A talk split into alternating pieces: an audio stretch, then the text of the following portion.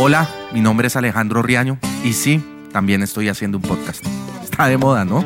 Así que con un trago en la mano y la compañía de algunos seguidores, invité a todos los que han hecho parte de mi vida a ayudarme a construir y, por qué no, destruir las visiones de este mundo. Lo único que no sabemos es qué va a pasar, pero de lo que sí estoy seguro es que algo nos vamos a llevar. Bienvenidos a la Casa de Riaño Podcast. Bueno, bienvenidos a otro capítulo más en la Casa de Riaño Podcast en honor a mi papá, a su casa eh, en la 56 con tercera, donde salieron todos estos grabados y por eso se llama La Casa de Riaño Podcast, no por mí, realmente. Eh, um, como en honor a él, hoy estamos con Pedro de Chef is Back, Pedro Fernández, gran chef de, de este país que nos conocemos más que todo, era lo que estábamos hablando, ¿no? Por redes sociales prácticamente. Sí, hablamos más por, por WhatsApp y por, no, ni siquiera, por Instagram hablamos más. Por Instagram, eh, somos amigos de Instagram. Amigos de Instagram. Total. Terminamos hablando mucho también en, eh, en pandemia, sé que muchos de sus proyectos nacen en pandemia, sobre todo como buscar cambiar la vida de otras personas y es un, po un poco el proyecto que tiene hoy en día con Marce, sí. con su esposa, de cambiar el mundo a, a través de una semilla vamos, en ese proyecto hemos venido avanzando. En este momento estamos como reestructurándonos un poquito, como para salir a un, a un nuevo nivel, a un nuevo nivel con, con el proyecto de Lobby's Back. El nuevo nivel, y me dice que se está reestructurando, esto ya arranco así, eh, es que arranca uno muy románticamente y se encuentra con una cantidad de trabas y de cosas bien complejas para poder eh, transformar a partir de ese sueño, ¿no? Pues digamos que pues emprender en Colombia no es fácil, entonces mm. cuando uno quisiera que los, los proyectos que nacen desde el corazón y que no están ligados a la empresa, pero que de alguna u otra manera necesitan eh, financiación, entonces uno tiene como, bueno, me meto, me dedico un poquito más a, a emprender ahora para poder estar más tranquilo y poderme dedicar a lo que realmente quiero hacer en otra, en otra parte de lo que me nace del corazón. Eh, entonces empieza uno como a poner eso en balance. Nosotros cuando, cuando hicimos The Love is Back, eh, terminamos como la, la etapa de huertas urbanas y en ese proceso cuando terminamos y entregamos esas huertas urbanas allá en, en la Comuna 3 de Medellín, eh, tuvimos después un viaje que fue muy revelador al Amazonas. Estuvimos en, un, en una zona más o menos a dos horas río arriba de Leticia okay. y en un lugar que se llama Calanoa. Calanoa es, digamos que es una reserva y es, es un hotel, resguardo, eh, es un museo a cielo abierto, o sea, pasan muchas cosas. Los, los, los dueños de, de, de este lugar realmente son un par de chamanes por decirlo de alguna manera, o por decirlo de la mejor manera que los podría describir. Eh, y ahí entendí un poco la cosmovisión indígena de, de los dos lugares que, que, habitan las tribus ancestrales allá. Una es la maloca y otra es la chagra, que la traducción sería que la chagra es la huerta. Entonces, la maloca es el masculino, la maloca es donde vive toda la comunidad, es esa casa que resguarda, es donde se guarda el conocimiento. Eh, y luego viene la chagra, que es el femenino, que es donde se gesta la vida. Okay. Es tan profunda, digamos que esa descripción, que las relaciones sexuales o la concepción se realiza en la chagra, no en la maloca. Okay. Entonces, cuando, cuando fuimos allá y entendimos eso, y pues digamos que uno haciendo huertas urbanas, eh, yo dije, no, hay que irnos hacia allá hay, hay que irnos hacia, hacia la chagra y a, y a reconectarnos con, con, la esencia de la, lo de, que la, es. de la agricultura, con lo que es. Lo que somos. Eh, porque hoy hablamos de permacultura, de nuevas técnicas y ellos la tienen clarísima hace miles de años allá.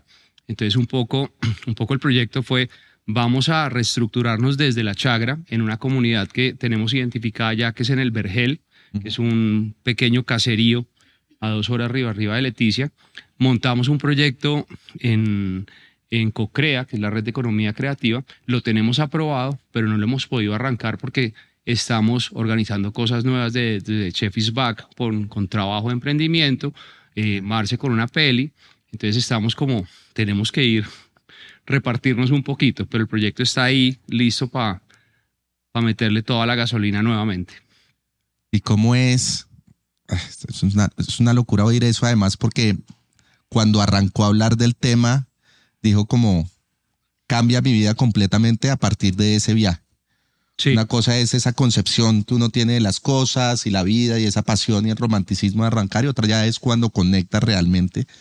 Muchos de pronto no nos ha pasado, nos pasa en otro tipo de espacios, pero a usted le pasa.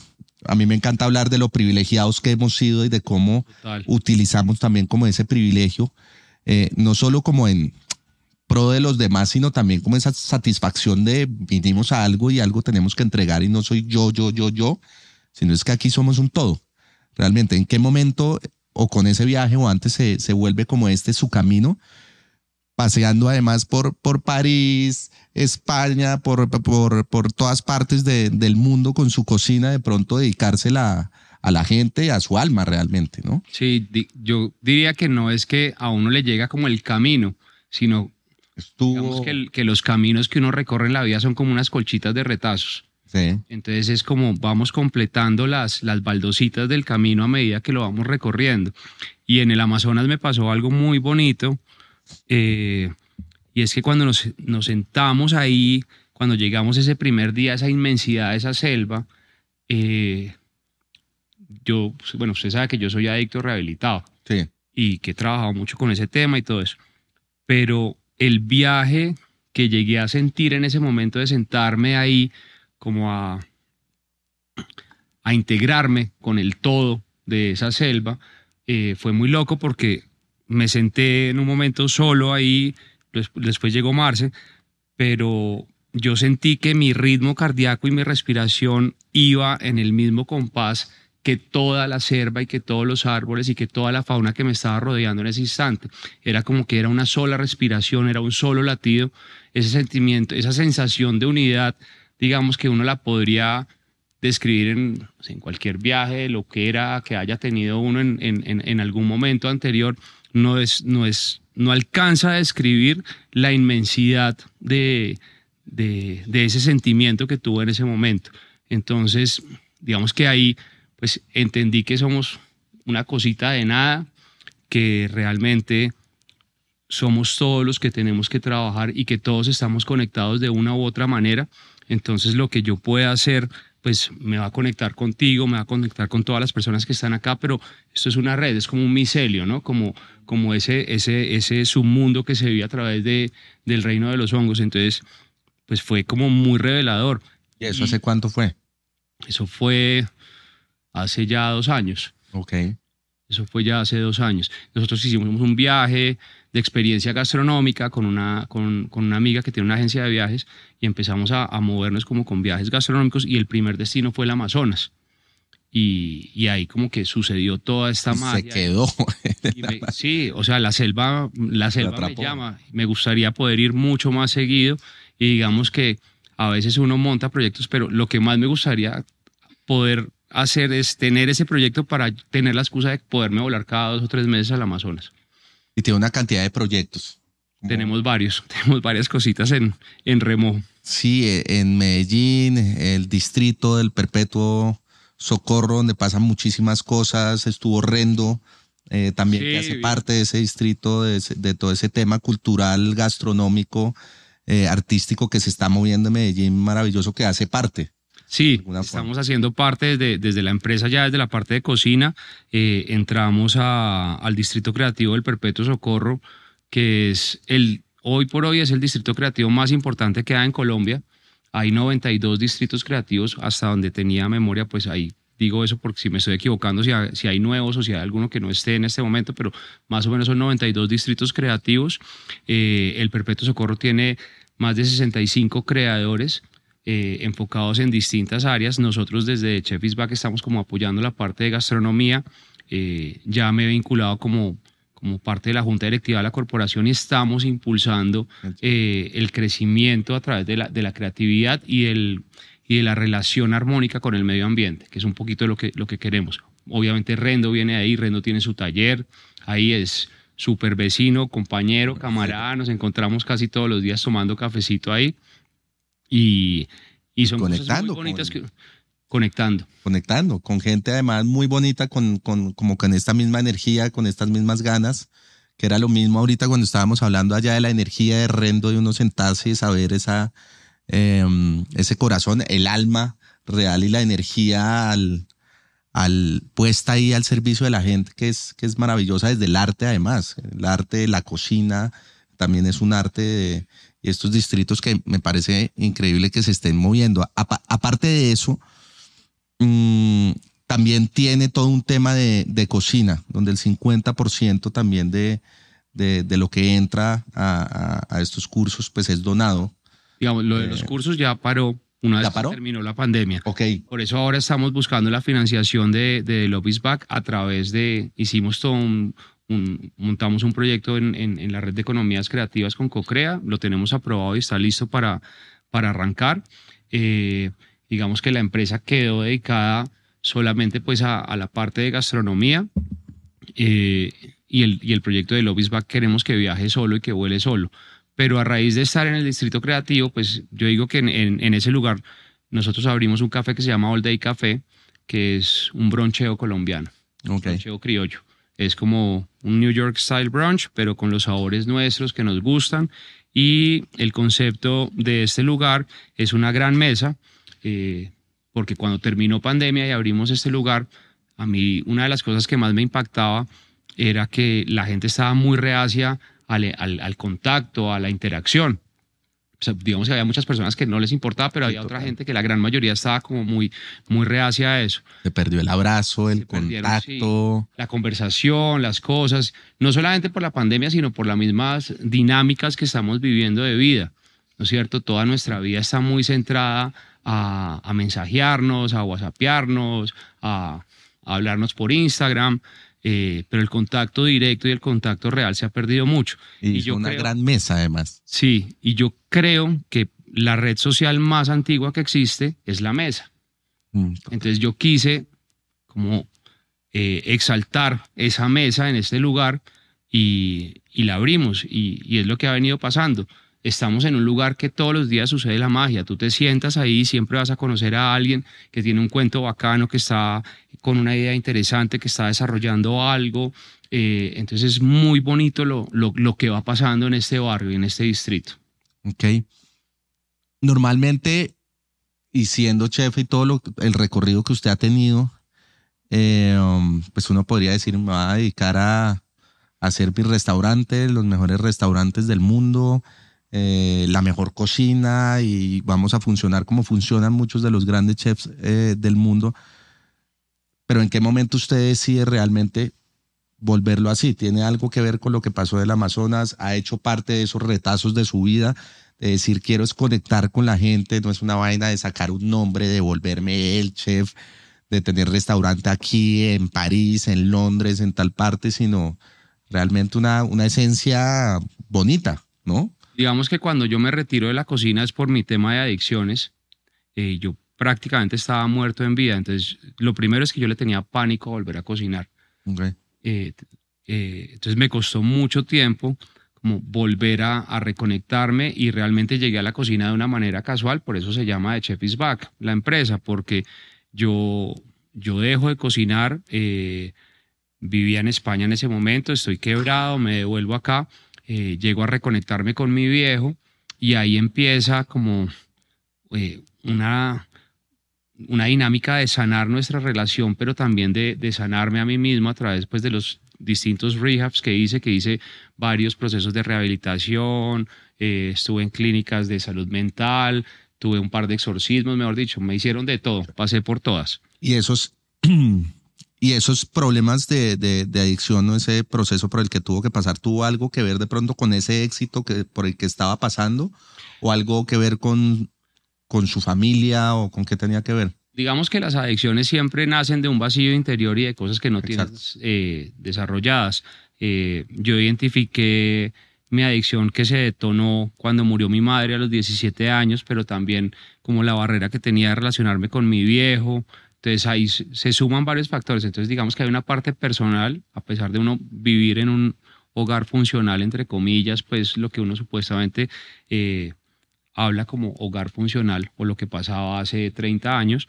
Eh, y empieza a desarrollarse eh, la adicción sin uno darse cuenta, porque al principio eres totalmente funcional, al principio todo pasa, es una rumba, experimentemos, vivamos aquí, pasemos allá, hasta que ya las cosas empiezan a cambiar y ya se vuelve un problema real y uno empieza a hacer conciencia de eso y quiere, pero no puede. ¿No? Entonces es como que sí quisiera, pero no soy capaz, el apego que, tiendo, que tengo hacia las sustancias, como voy llegando a ese punto de inflexión donde uno ya toma las decisiones o me, o voy con toda y ya me tiro a morir porque era un poco que estaba muerto en vida, o, trato de sacar la cabeza y, hacer un acto de redención conmigo mismo. Entonces, gracias a Dios eso pasó. Eh, logré rehabilitarme, logré parar y reconectarme y reconstruir la relación con mi padre. Los últimos tres años que mi padre vivió fueron mis primeros tres años limpio. Y ahí hubo como una historia muy bonita de redención entre los dos. Yo me había retirado de la cocina, me dedicaba a temas de reforestación, Estuvimos cambiando una ganadería que teníamos en unas tierras en Córdoba, volviéndolas a una reforestación industrial, como adelantándonos un poquito a lo que está pasando hoy de temas de conciencia de medio ambiente. Eh, después se presentó la oportunidad de vender esa empresa y yo estaba viendo en Medellín qué me ponía a hacer. Si me ponía a hacer cosas de construcción con unos amigos o, o qué hacía. Y casualmente un amigo me dijo como, Rica, yo voy a cumplir 40 años, yo quiero que usted me haga el catering o que me cocine. Y yo pues... Oh, pues. Ahora tiene la empresa de catering. Sí. Yo vivía en un, en un cubito literal de 30 metros cuadrados metido en un bosquecito en las afueras de Medellín. O sea, mi cocina eran dos hornallas de eléctricas. Sí. Sí.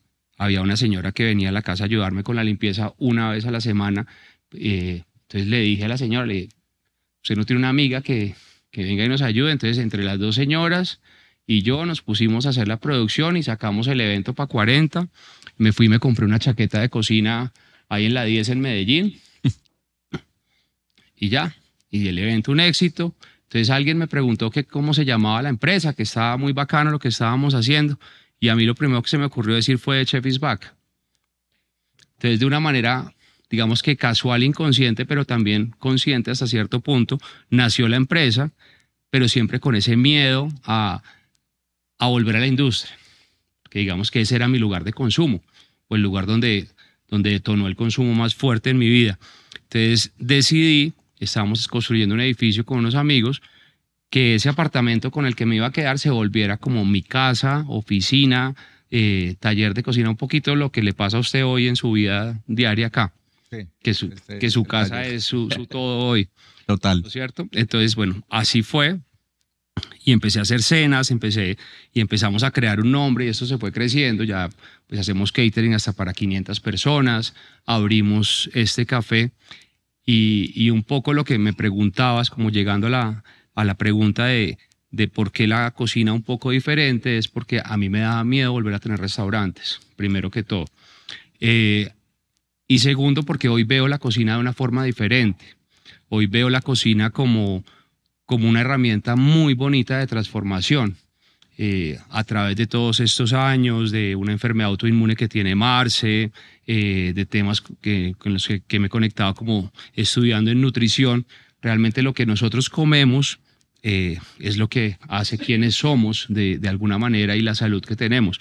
Entonces me parece que de Chef is Back, desde la parte de catering experiencial, de muy alto nivel, pues tiene una línea muy bonita pero quiero dedicarme también a, hacer lugares, digamos que mucho más cercanos, mucho más bacanos, mucho más cool, como este All Day Café, eh, donde podamos comer rico, ofrecer una buena oferta de comida, tratar de trabajar con la mayor cantidad de ingredientes sostenibles para entregarle a, a los comensales un plato de comida en una relación de calidad-precio muy, muy buena. Un ejemplo fue Ahorita nos metimos al Burger Master de, de Tulio, que quedamos entre los ganadores de Medellín, y la propuesta fue, fuimos los únicos que entregamos un producto que era 100% sostenible en una hamburguesa clásica, eh, pero además un porcentaje de las ventas lo destinamos a salvar eh, un ave que está en peligro de extinción, que es el paujil de pico azul. Y estamos protegiendo, ayudando a proteger una reserva, eh, una reserva donde habita el ave, uno de los distintos puntos en Colombia donde está este ave.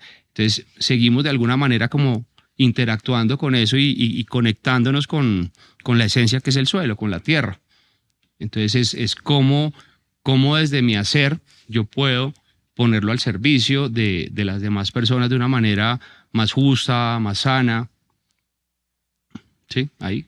Me encanta que uno dice y sigue hablando, pero es brutal todo, todo el recorrido y además, eh,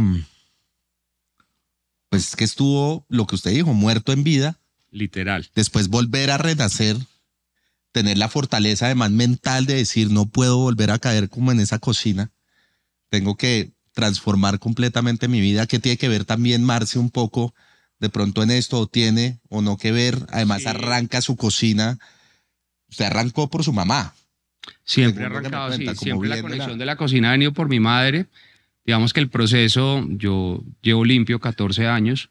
Eh, con Marce estamos juntos hace seis años, pero pues ha sido todo un trabajo. Eh, volver a conquistar a mis hijos, eh, volver a reconectarme con ellos, mis hijos viviendo en Argentina, cómo construimos esa relación y, y ahí Marce jugó un papel fundamental también esa, esa seguridad y es establecer un hogar y tener una gran mujer al lado que, que es capaz de entender de, de dónde viene uno. Hay una frase muy bonita que, que es como nadie sabe con qué sed bebe el otro, entonces nadie sabe hasta qué punto has sufrido o no. Y, y creo que la, la, la, unión que tuvimos con Marce fue muy bella porque, porque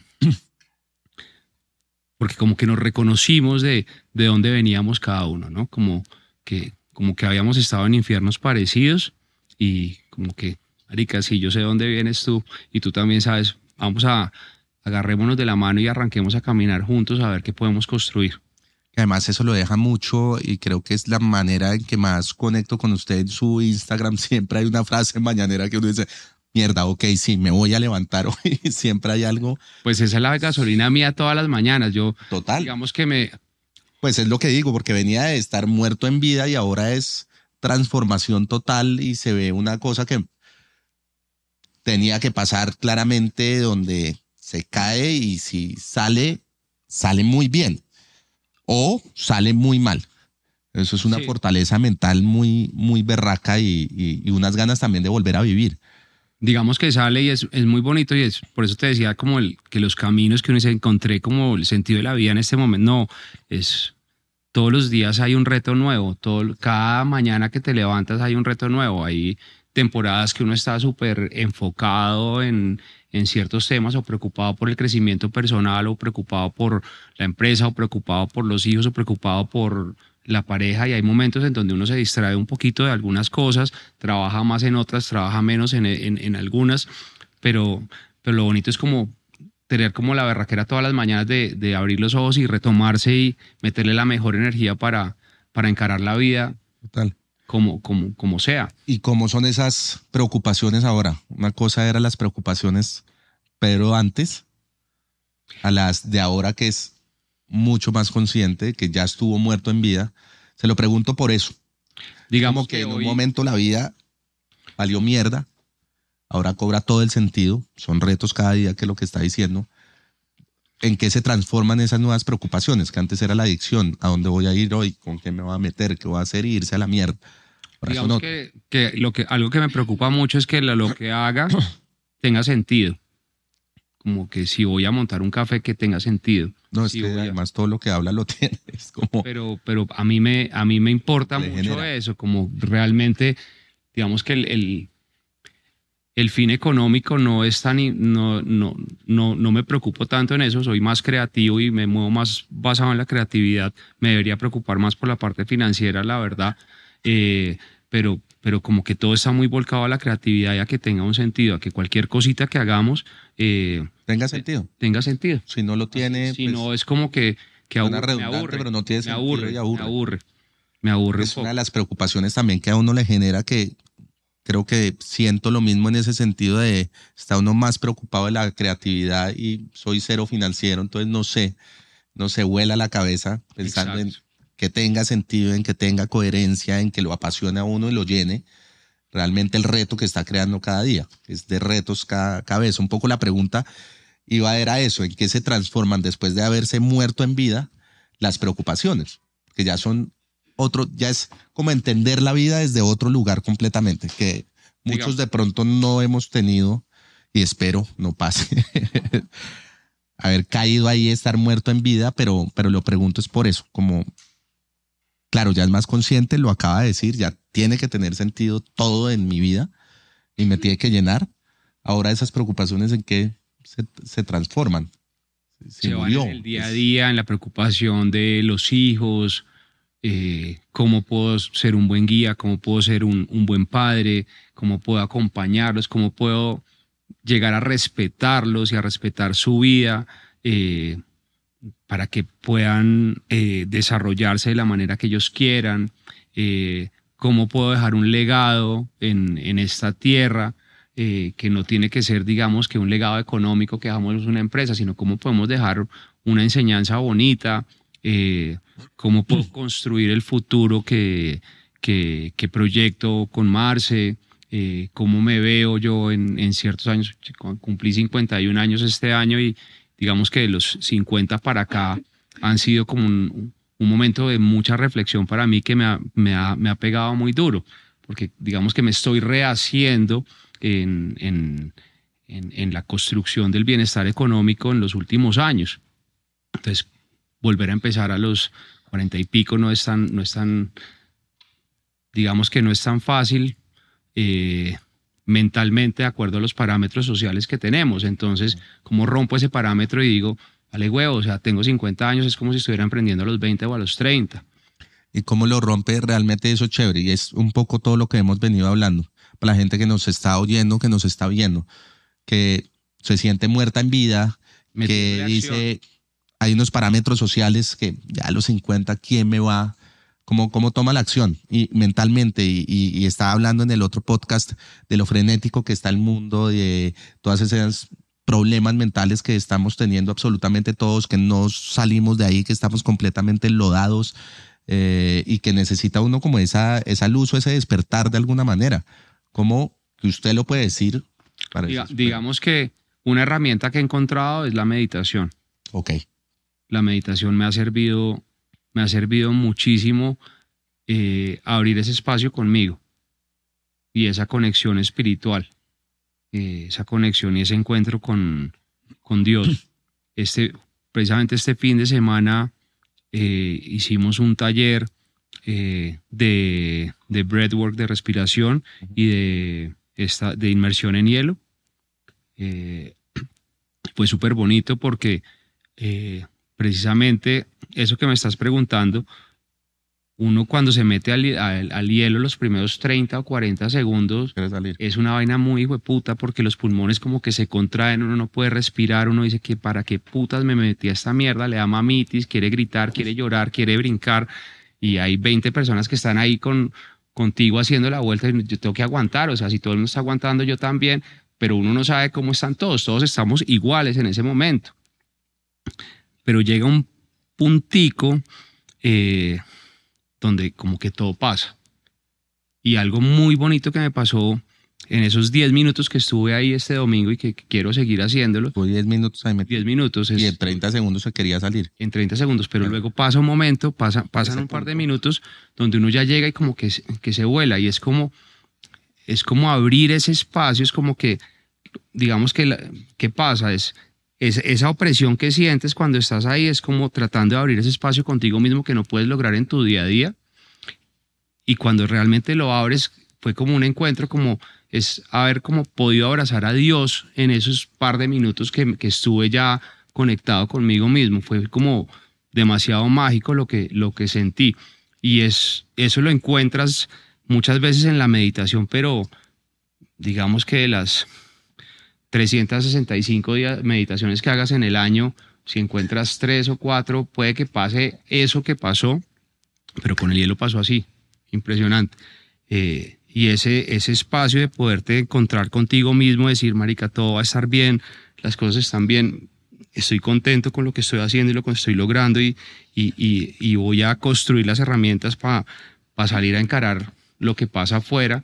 Eh, es la gasolina que, que, me mueve hoy en día. Y va muy ligada de acuerdo como a los procesos de adicciones y a, cómo sale uno de una adicción también. Entonces es como siempre retomando como esos 12 pasos de, de, de, alcohólicos anónimos que es como una cartillita tan sencilla y tan, y tan simple, pero que uno se hace la vida, uno se la enreda mucho. Entonces, ¿cómo hago las cositas fácil? Haga caso, haga lo que tiene que hacer, no aplace las cosas, sea buena persona, eh, no se enrede con los demás, pida perdón, eh, sea honesto y camelle. En esa cantidad de, retazos que, estaba contando de su vida, eh, que muchos también obviamente son todas esas caídas, esos fracasos. Yo los fracasos los siempre los tomo como un gran aliado. Sí. Parte de la vida. Sirve como un berraco. pucha, una cachetada de levántese que por ahí no es, es se lo están diciendo. Diferentes como esa voz ahí. ¿Cuáles han sido como esos, esos fracasos que usted realmente ha dicho? Fue puta. Pensé que no lo iba a pasar y fue esa fortaleza mental y ese abrazarse a usted mismo y ese amor propio de decir, vamos a dar el paso. Así sea el abismo, pero lo voy a dar. Pues digamos que el más grande que he tenido es, el, la adicción. Sí, total. La adicción es la que más, la que más me ha, eh, me ha movido ahí. Eh, de pronto en algunos negocios que me he metido como... y uno sabe que las cosas no salen y siguen sin salir y uno sigue ahí, dele, que dele, dele, que dele, como, que ya se da uno cuenta que es el ego el que está actuando como porque las cosas sucedan y, es mucho más fácil decir, venga, pare acá, revísese y arranque de nuevo. Eh, tema muy fuerte fue cuando, cuando después de haber parado eh, de consumir y haber arrancado mi proceso de rehabilitación, tuve una etapa en mi vida que cuando ya estaba como recuperando a mis hijos, estuvimos casi que un año eh, sin hablar porque se rompió la comunicación y me tocó volver a empezar de cero. Entonces eso era, digamos que uno estando limpio, uno dice, puta, lo peor, mentiras, lo peor que me pasó fue estar en adicción. No, lo peor que me pasó fue perder a mis hijos nuevamente ya estando limpio y el reto más grande fue no, tomármelo ni, y no metérmelo. Y ese fue como ese momento así donde yo me acuerdo que, no sé, me tocó pegarme a una psicóloga y a... Y, casi que me iba a redactar los mensajes con ella y a ver qué tenía que, cómo, cómo podía ir encarando y cómo podía reconstruir eso. Entonces, digamos que está todo muy ligado a la, a la familia y al, y al y sí, ya estar uno como, esos lo, han sido como los retos más grandes en mi vida. ¿Y cuánto tiempo los, los perdió más o menos? Los perdí como casi un año. Ok. Pero esta, pero en, en medio de la adicción, todo ese tiempo estaba todo bien. El último, digamos que el último año de mi consumo, la situación estaba muy difícil, mis hijos estaban muy chiquitos, vivían en Argentina, yo vivía acá en Colombia eh, y era muy difícil vernos, comunicarnos. Paré de consumir y empecé a construir esa relación eh, y esos primeros años, eh, digamos que para mí todo era ganancia, pero pues era muy difícil. Eran unos niños. Mm. todo tenía que ser la comunicación a través de la mamá hasta que vas pudiendo, como van creciendo y vas pudiendo tener el contacto directo. O uno también piensa que que porque son niños, entonces uno no puede tener contacto directo, sino que lo tiene que hacer a través de un adulto. Pero realmente un niño entiende mucho más que un adulto muchas veces. Pero entonces es cómo te vas tú mismo coartando y, y supeditando a que las cosas vayan pasando a través de los parámetros que uno está acostumbrado que realmente no son los que, los que deberían ser. Entonces cuando ya pensé que había recuperado a mis hijos, se viene este quiebre y vuelvo y arranque vuelvo y arranque. Entonces fue, fue muy duro porque era como el momento, mi viejo ya se había muerto, como digamos que todo lo que me motivó a mí a parar de consumir se había ido. Era como, marica, está libre para metérsela, pero toda, la farra, la farra final. O sea, ahora sí, muerto en vida, no, muerto de verdad con toda. Pero llenarse como decir, ya no es por mis hijos, ya no es por mi papá, ya no es por esto, ya no es por lo otro, ya es por mí. Tengo que estar limpio yo y estar bien por mí mismo para poder construir y, salir adelante con, las cosas que quiero, que uno de esos retos eran mis hijos. El, arrepentimiento me imagino que juega un papel súper importante acá. Muchas veces uno oye claramente a gente, no, yo no me arrepiento de nada en la vida, tenía que haber pasado, seguramente eso pasó para esto que está pasando hoy en día, valga como la redundancia de... Sí, digamos que uno dice, sí, el, todo el, el mundo es perfecto, el universo es perfecto, tenía que momento. pasar. Pero en este caso creo que Sí. sí juega un papel importante. digamos que hay un ingrediente que es ese, que el universo es perfecto y todo, te- y ese es el aprendizaje que tienes que vivir porque te vienen, los, te vienen las tareas hasta que no las pasas, no, no, no avanzas. Eh, y ahí está un poco el tema del obstinado que uno es, de cómo deja que el ego vaya arriba. Pero pues también hay momentos en que uno dice, "Jue puta, ojalá me hubiera evitado esta tarea extra que tuve que hacer eh, y la hubiera hecho de otra manera. Entonces, hay un nivel de arrepentimiento de ciertas cosas, pero también tiene que haber un nivel de perdón. Y uno se tiene que arrepentir y tiene que pedir perdón hasta cierto punto para poder ya llegar y evolucionar y seguir adelante, porque entonces si no se queda uno en un sentimiento de culpa y en una y en un digamos ahí como con el culo sucio todo el tiempo, no, o sea, pida perdón, ejecute, transfórmese y ya a través del ejemplo y de la acción haga, haga las cosas que, que tienen que pasar y haga que las cosas pasen de una manera diferente.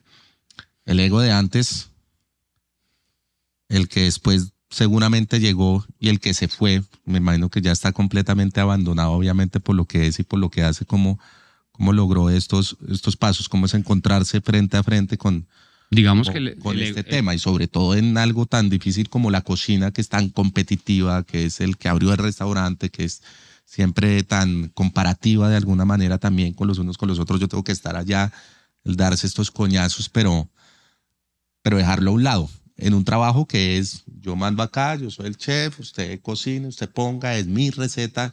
Es un tema fuerte de- de- del ego como tal, ¿no? ¿Cómo lo, eh, cómo lo ve, cómo lo, lo, lo abandona? Porque es un abandono total.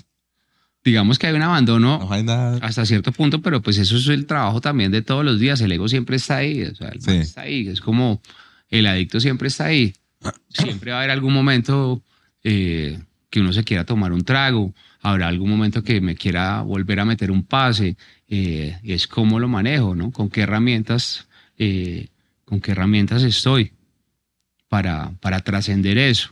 Y es lo mismo en todo. Pues ya eso lo pasas y lo aplicas a tu trabajo, a tus relaciones, todo siempre está. Eso es como cuando uno sale y dice, voy a tener un día recén y tú que vives por acá, entonces te montas en la séptima y vas para Chapinero y en la primera cerrada con cualquier carro, entonces ya uno se, se engorila y se quiere matar con el man. Sí. ¿no? Es como, como, como llevo mi, mi vida de una forma de una forma equilibrada y cómo mantengo, cómo mantengo ese balance. Eso es lo que el, el trabajo todos los días. Es el trabajo de todos los días. Por eso hay que respirar, hay que meditar, eh, hay que conectarse con la naturaleza, lo que le sirva a uno. Hay gente que le sirve ir a misa, hay gente que le sirve hacer un retiro espiritual, eh, hay gente que le sirve estudiar más, aprender otro idioma, meterse a una clase de baile. Lo que le sirva a uno es lo que tiene que hacer. Total. Mm, ha hecho un, un trabajo increíble. Además, ha sido chévere como nos hemos conectado ahí, que no hemos logrado hacer realmente nada, pero siempre como que lo estamos hablando. Eh, y algo se había hablado también en San Andrés. En San Andrés ustedes iban a Sí. hacer algo súper bonito con, con lo mismo, con las huertas. Pero no, ¿se acuerda que usted, ¿O qué fue lo que no, pasó? usted quería, cuando fue el tema de San Andrés, que queríamos ir a, a San Andrés juntos y hacer una cocinada Ah, en la reconstrucción, pero al final eso No pasó. no pasó, se nos Eran unas huertas realmente, hacer y una era gran cocinada. el tema, el tema de huertas como ir a cocinar allá con toda la comunidad y, y volver a arrancar el... No pasó, no dejaron volver además. Sí, no, No se podía entrar. se nos quedó en veremos, pero Hay siempre habrá alguna oportunidad para hacer algo juntos. Total, me parece muy chévere. La de Amazonas podemos hacer, podemos retomarla. Yo arranco de una. Listo. Hagámosle, me parece chéverísimo. Pedrillo, Pedrillo, mire, ya estamos en confianza. ¿Qué, qué, qué les podría decir, digamos, obviamente esto es lo más clichésudo de todo? ¿Qué les puede decir a la gente que nos está oyendo en este momento? Está muerto en vida, está eh, o viéndonos, oyendo, está yendo al trabajo, todo le sabe a mierda, perdió absolutamente todo. Eh, um, es una historia completamente inspiradora en todo el sentido de la palabra, pero ¿qué les puede decir a ellos eh, como nos los dice a muchos que lo seguimos, además en cada uno de sus mensajes desde que se levanta, que los Pues, leo. que todo pasa, que todo pasa, que nada es eterno, que ese dolor tan hijo de puta que pueda estar sintiendo en este momento, en algún momento va a aflojar, que esa frustración tan grande que tiene en algún momento va, va a parar, eh, que las ganas de morirse en algún mom- momento se van a ir, que las ganas de metérselo, de cortarse las venas en algún momento se van a, se van a ir. Es simplemente que respire y que aguante hasta que eso pueda pasar que va a pasar, en algún momento va a pasar, que nada, o sea, uno no viene aquí a la vida a sufrir, uno viene a la vida realmente a, darse cuenta que esto es algo maravilloso, pero que nosotros mismos nos vamos poniendo un montón de, de vestidos, de máscaras y de cosas y nos enredamos la vida solos. Entonces, que, que respiren y que todo pasa, todo pasa. Por más grave que la vea uno, todo pasa. Y pida ayuda. Levante la mano y pida ayuda a la persona que cree que tiene confianza. eh, si cree en Dios y es católico, vaya donde el cura o vaya donde el pastor, o si no tiene a nadie, marica, escríbame a Instagram que en algún momento le va a contestar y algo vamos a hacer. Por lo menos un mensaje o nos vamos a hablar por teléfono y vamos a ver por qué lado se puede, pero todo pasa. Hay proyectos en los cuales se, se puedan conectar con usted, está siempre como abierto a... Una cosa es el, el proyecto de la mesa donde siempre se están conectando, que nos contaba, y se, se crean proyectos Sí. y todo. Hay forma también de contactarlo para hacerlo. eh, Pues yo, yo me demoro un poquito en contestar en redes, pero pues siempre Pero contesto. está. Estoy, estoy, y soy yo. Soy Lo ven allá en The. Chef is Back, en Medellín. Allá estoy siempre en All Day Café. eh, ya el proyecto va a empezar a crecer. Vamos a abrir este año, aspiramos a abrir dos All Day Café más en, en dos lugares más. Entonces, pues vamos, vamos creciendo esto de, de poder llevar alimentos sostenibles desde, desde los sabores criollos a, a comidas fáciles, simples y bacanas y divertidas. Eso creo que es algo que no tocamos, que también creo que es, creo no, es lo que hace parte hoy de su vida y es, después de haber estudiado en, en París, llegar y conectar con su tierra, eh, conectar además con, con lo real, con lo que estaba hablando del Amazonas, y empezar a utilizar toda esta cocina en su cocina. eh, ¿qué, qué, qué beneficios, digamos, le, le ha traído satisfacciones? Pues, el tema de más saludable que está manejando también, que eso ayuda muchísimo al cuerpo, mente, a volver a conectar a quienes hay veces no comemos muy bien también, o de manera sana, cuando tenía lo de las sopas, todos estos proyectos también pensando en, en los beneficios de los demás, como digamos que pues hay gente que se pierde en París, ¿no? Yo me encontré en París. Yo me encontré en París. eh, que lo entendió, lo entendió. Sí, sí, total.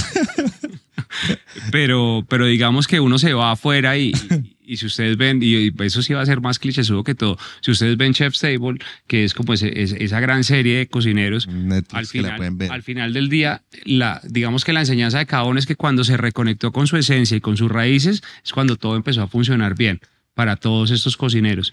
Pues yo la entendí, digamos, somos el país más biodiverso del mundo.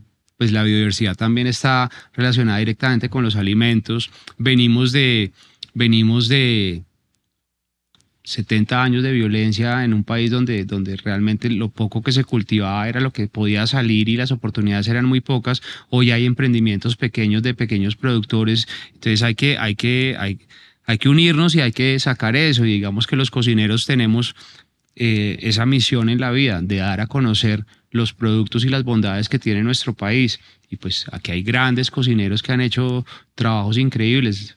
Leo Espinosa, por ejemplo, el- el- la, su- la labor que viene haciendo a lo largo de estos años de ir a por todas las comunidades, buscar los productos, conectarse con, con, con esas comunidades, pues es, es un trabajo bellísimo que ha venido haciendo y hay muchos cocineros más. Hay muchos cocineros hoy en Colombia haciéndolo.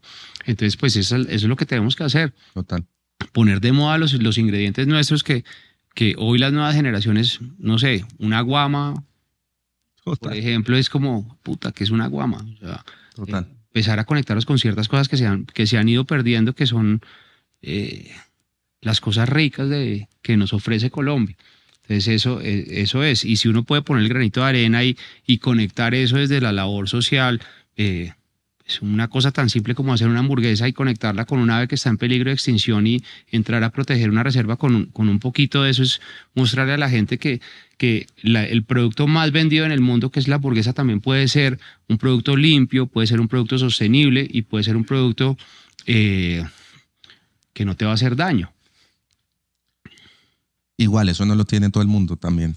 Usted puede ir, trabajarlo y todo, pero no se hace de una manera real. Sí, obviamente. me explico y, pasa de pronto, pues, como vemos hoy en día, muchos ni conectan y nunca van a encontrar como ese verdadero yo, esa esencia y esa verdadera pasión que es muy triste y parte de este trabajo también es más que estar hablando y preguntando, es como oír esas historias que van desde, desde la esencia, desde lo real, que es, que es muy bonito. Cada vez hay más gente así, cada vez somos más los que estamos vibrando y, y creyendo que las cosas pueden ser distintas porque la alimentación saludable tiene que ser más costosa? No, porque digamos las personas que tienen tendencias alimenticias de veganas o vegetarianas también tiene que ser más costoso. No, yo no estoy de acuerdo con eso. Es que tenemos que conocer un poquito más eh, lo que tenemos aquí y, aprovecharlo. Bueno, Pedro, muchas gracias. No, por estar acá, un placer. Gracias a, al alma de su viejo por esta belleza de belleza de, de taller y por toda esta obra gráfica tan, tan increíble que de verdad sí lo, lo siente uno al hombre acá. Sí, es una belleza. Muchas gracias a usted de verdad, a todos los que se conectaron. Pedro de Chefis Back estuvo acá con nosotros. Quienes quieran pues conocer su proyecto, acá se los dejo para que también se conecten y bueno, espero que eh, hayan disfrutado de esta charla acá en la casa de Riaño Podcast. Gracias a todos los que nos acompañaron. Gracias, Pedro, nuevamente por todo lo que está haciendo y bueno, acá siempre bienvenido. Gracias, Alejo, lo espero. En Medellín. Hay que hacerlo. Y, en ya me tomó la palabra con el Amazonas, entonces ya vamos a arrancarle al tema. Un poco de miedo de llegar allá y encontrarme otra vez. No, me encanta. Uno llega allá y no se quiere devolver. Camine, vámonos a vivir. Marcela, dejamos la vida, dejamos los chinos, nos vamos los dos cogidos de la mano. Sabroso, pero por el mundo. Muchas gracias por todo. Chao. Nos vemos dentro de ocho días. Chao.